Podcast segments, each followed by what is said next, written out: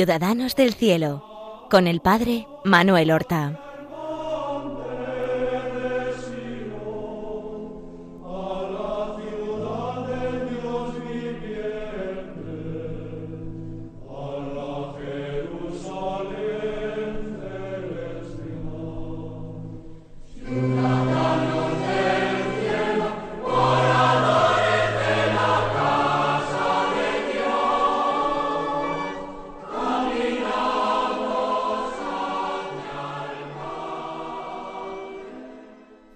Buenos días, queridos amigos.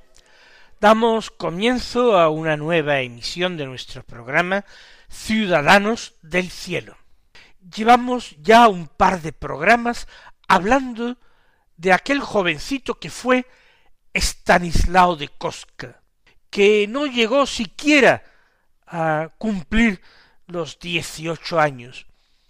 Entregó su vida a Dios desde su infancia, desde su adolescencia, y que vio cumplido su ideal de hacerse jesuita, aunque no pasó de novicio. En el último programa nosotros estábamos ya hablando de su fuga de Viena. Ha ido a Augsburgo, donde se encontraba el provincial. Lo que ocurre es que después de una larga caminata de casi seiscientos kilómetros. Resulta que el padre provincial no se encontraba allí, sino que estaba haciendo una visita a la comunidad de Dillingen. Y entonces, sin desanimarse, inmediatamente parte hacia allá. Qué dichosa época en que tantos santos, en esta época de fe, tantos santos pisaban la tierra. El provincial de los jesuitas era un santo que fue canonizado. El general de los jesuitas era otro santo que fue canonizado. Y el humilde aspirante a convertirse en novicio era un santo que fue canonizado. Este humilde aspirante, ya lo vamos conociendo, es San Estanislao de Cosca. El provincial se llamaba San Pedro Canicio y el general de la compañía en aquel momento San Francisco de Borja. Fíjense qué verdadero trío de haces se encontró en aquel tiempo. Pedro Canicio supo descubrir en poco tiempo las virtudes extraordinarias que adornaban a Estanislao. No era una travesura de un muchacho que había escapado.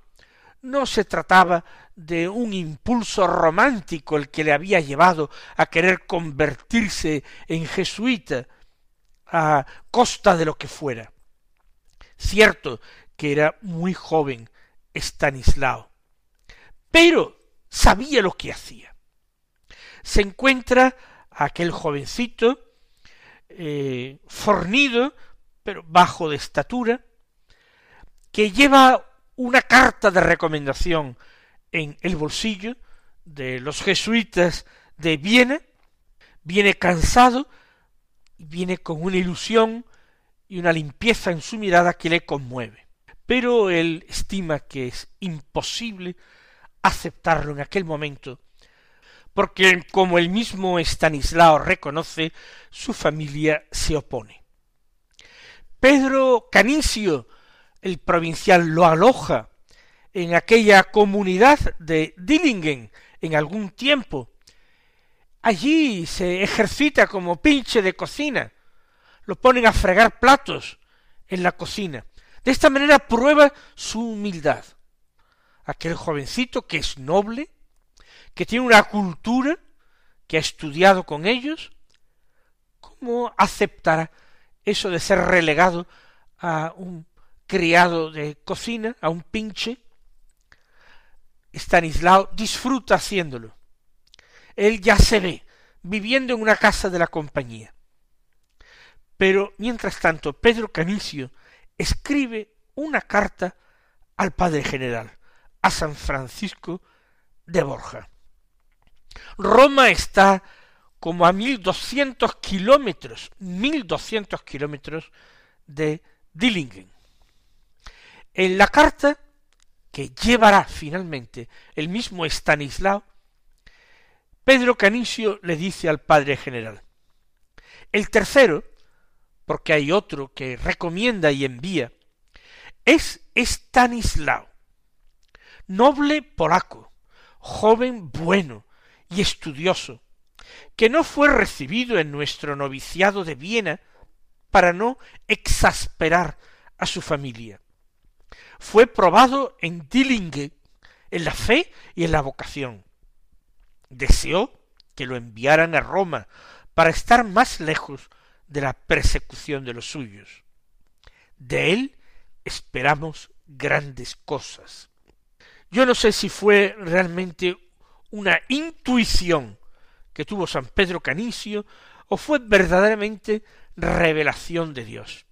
Pero acertó plenamente en su diagnóstico, aceptó plenamente en la resolución que tomó.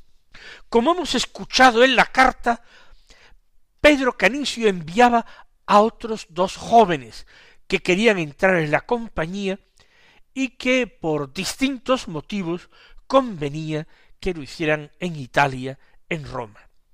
Uno era precisamente italiano, Giacomo Levanzio. El otro era holandés, de los Países Bajos, Fabrizio Reider. Este último era el de más edad, es calificado por Pedro Canicio en la carta a Francisco de Borja como el maestro Reiner. Seguramente en el viaje que hacen los tres a pie prestarían de alguna manera obediencia al mayor, a este joven holandés. Es un larguísimo viaje, como hemos dicho, de unos mil doscientos kilómetros. Tardarán casi tres meses, algo menos de tres meses. Partieron en agosto, pero no sabemos exactamente el día, y llegaron en octubre a Roma. Pasaron en primer lugar por Múnich y bordeando el río Isar se encaminan hacia Italia. El viaje era en verano, lo cual de alguna manera facilitó lo que hubiera sido casi imposible, atravesar la cordillera de los Alpes, recorrer eh, todo el norte montañoso de Italia a pie y llegar ya a Roma bien iniciado el otoño. Un camino duro. Se ve que los tres jóvenes eran fuertes, fuertes y animosos. ¿Cómo sería el camino? No digo ya las incidencias, que también habría de haberlas muy sabrosas. ¿Cómo sería la forma en que estos jóvenes, al ir pasando por ciudades y pueblos, buscarían las iglesias para postrarse delante del sagrario y orar y pedir fuerzas? ¿Cómo serían tantas noches pasadas al raso, o durmiendo en, en pajares o en establos en pleno campo, cómo serían las oraciones, cómo sería su vida espiritual en aquellos días, de qué manera rezarían juntos, se apartarían también cada uno por su lado para dedicarse a una oración silenciosa antes de emprender la marcha o al llegar o al atardecer.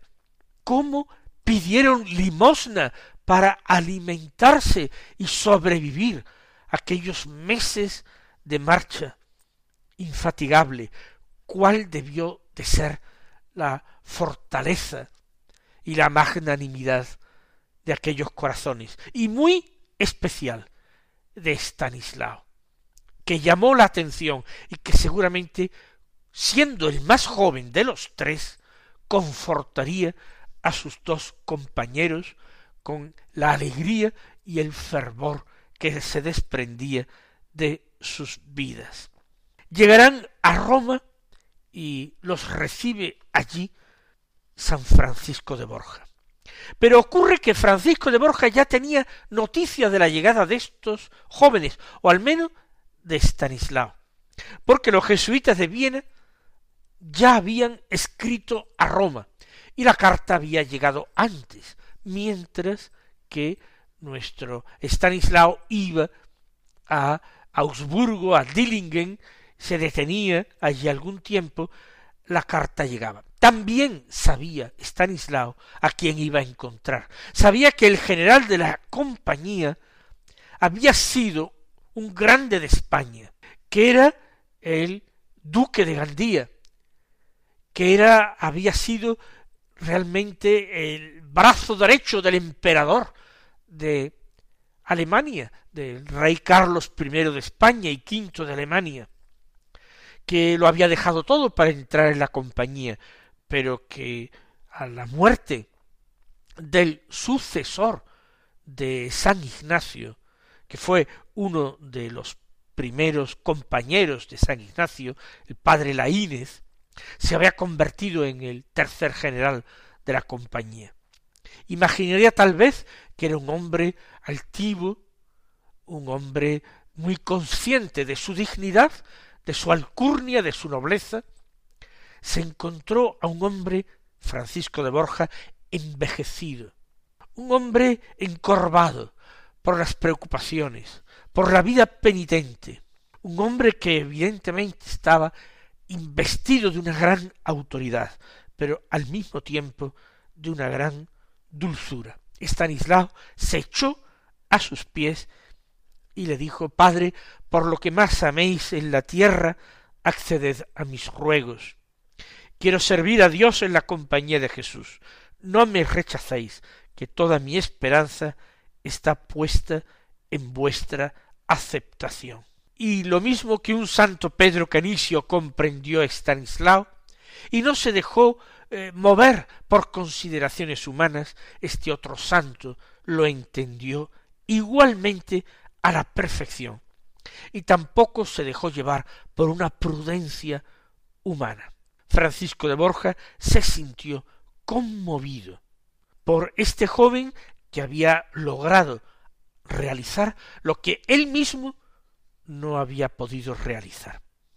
Así pues, Francisco de Borja lo levantó del suelo donde se había arrodillado en su presencia, lo abrazó y lo aceptó al noviciado.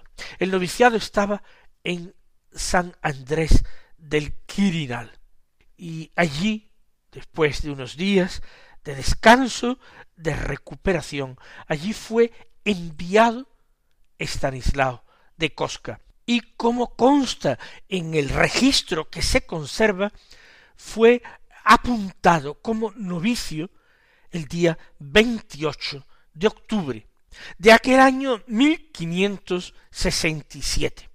Recordemos que había nacido en 1550, pero en el mes de diciembre.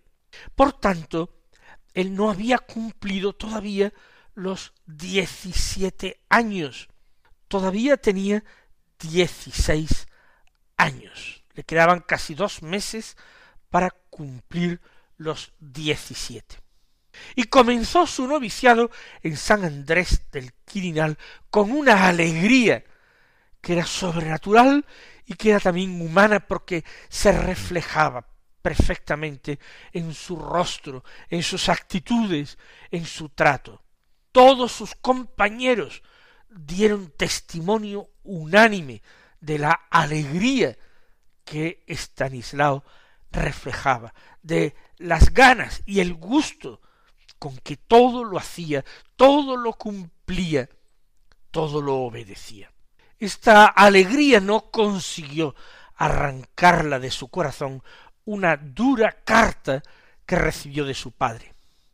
Sí que sufriría mucho al leerla, sí que empañaría momentáneamente su alegría, pero si su alegría radicaba en Cristo, fue imposible que se le arrebataran.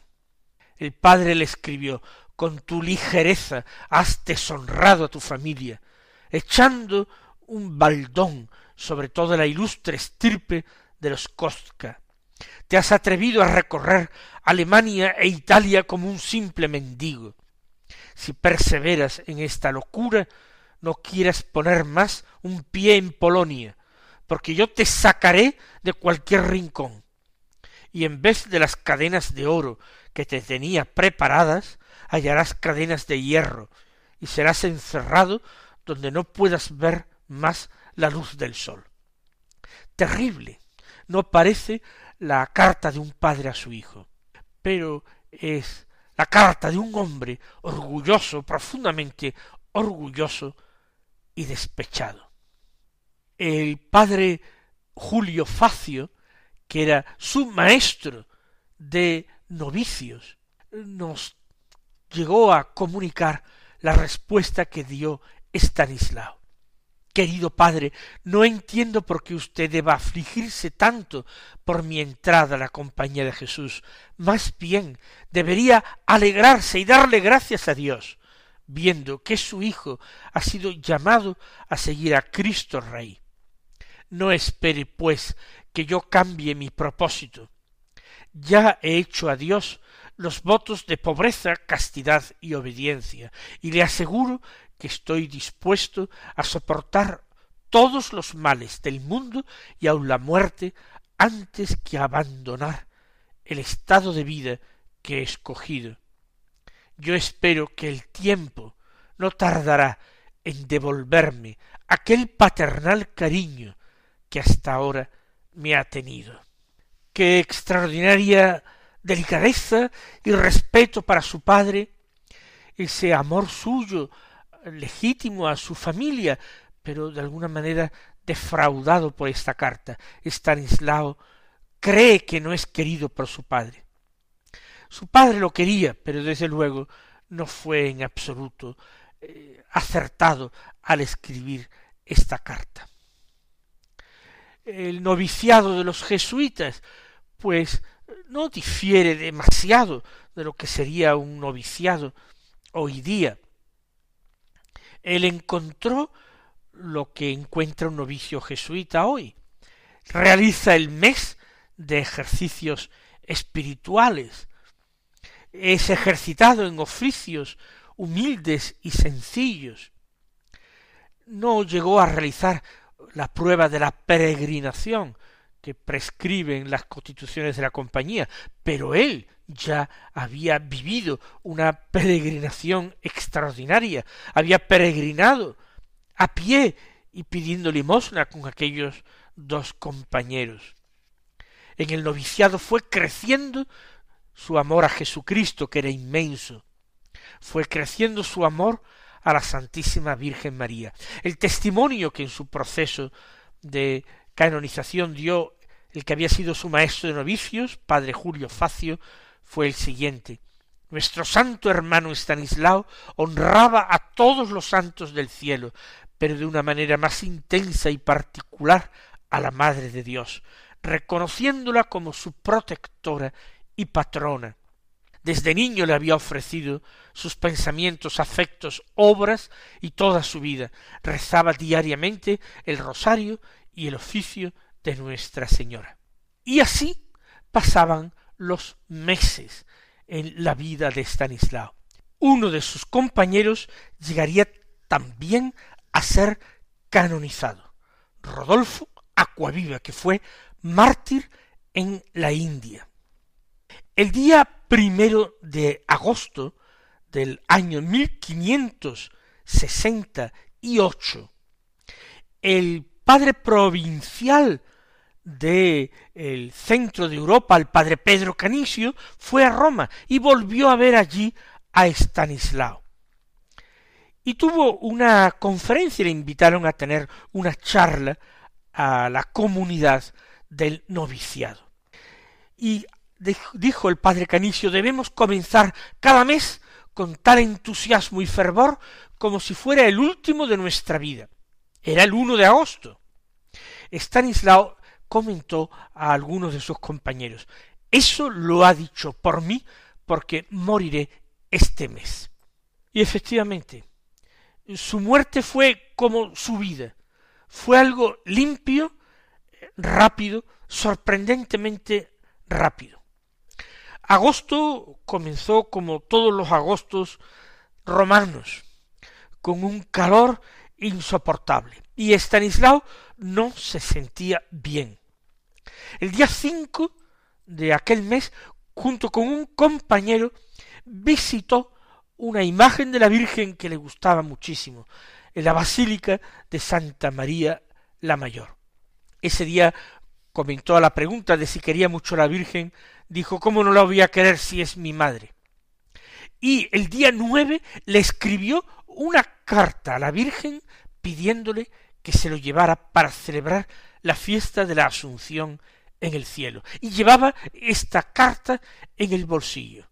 El 10 de agosto comulgó y se sentía muy mal. Algunos pensaron que después de tanto tiempo en esa alegría extraordinaria padecería un poquito de nostalgia o añoranza de su patria o de su familia, pero no era eso, no era eso en absoluto. Un año justo después de su fuga de Viena, 10 de agosto, día de San Lorenzo, cayó en cama con fuerte fiebre. No sabemos exactamente qué fue. Lo cierto es que la fiebre empezó a hacer estragos porque no bajaba. El día catorce pidió con humildad que su colchón fuera colocado en el suelo, por humildad, para morir en el suelo, como había leído que habían hecho algunos santos le administraron los últimos sacramentos y cuando faltaban muy pocas horas para el 15 de agosto, la Asunción de la Virgen, murió.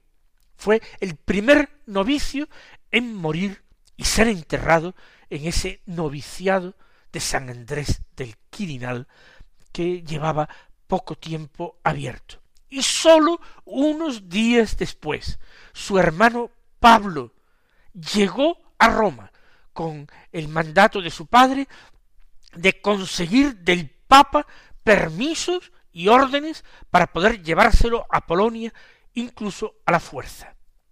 Pablo lo único que consiguió es visitar la tumba de su santo hermano y de llorar sobre ella por ese cariño que no había podido expresarle finalmente. Stanislao fue canonizado junto con San Luis Gonzaga. Tenía diecisiete años y ocho meses cuando murió, y su canonización tuvo lugar en 1726. Sin tiempo para nada más, recibid la bendición y hasta la semana próxima.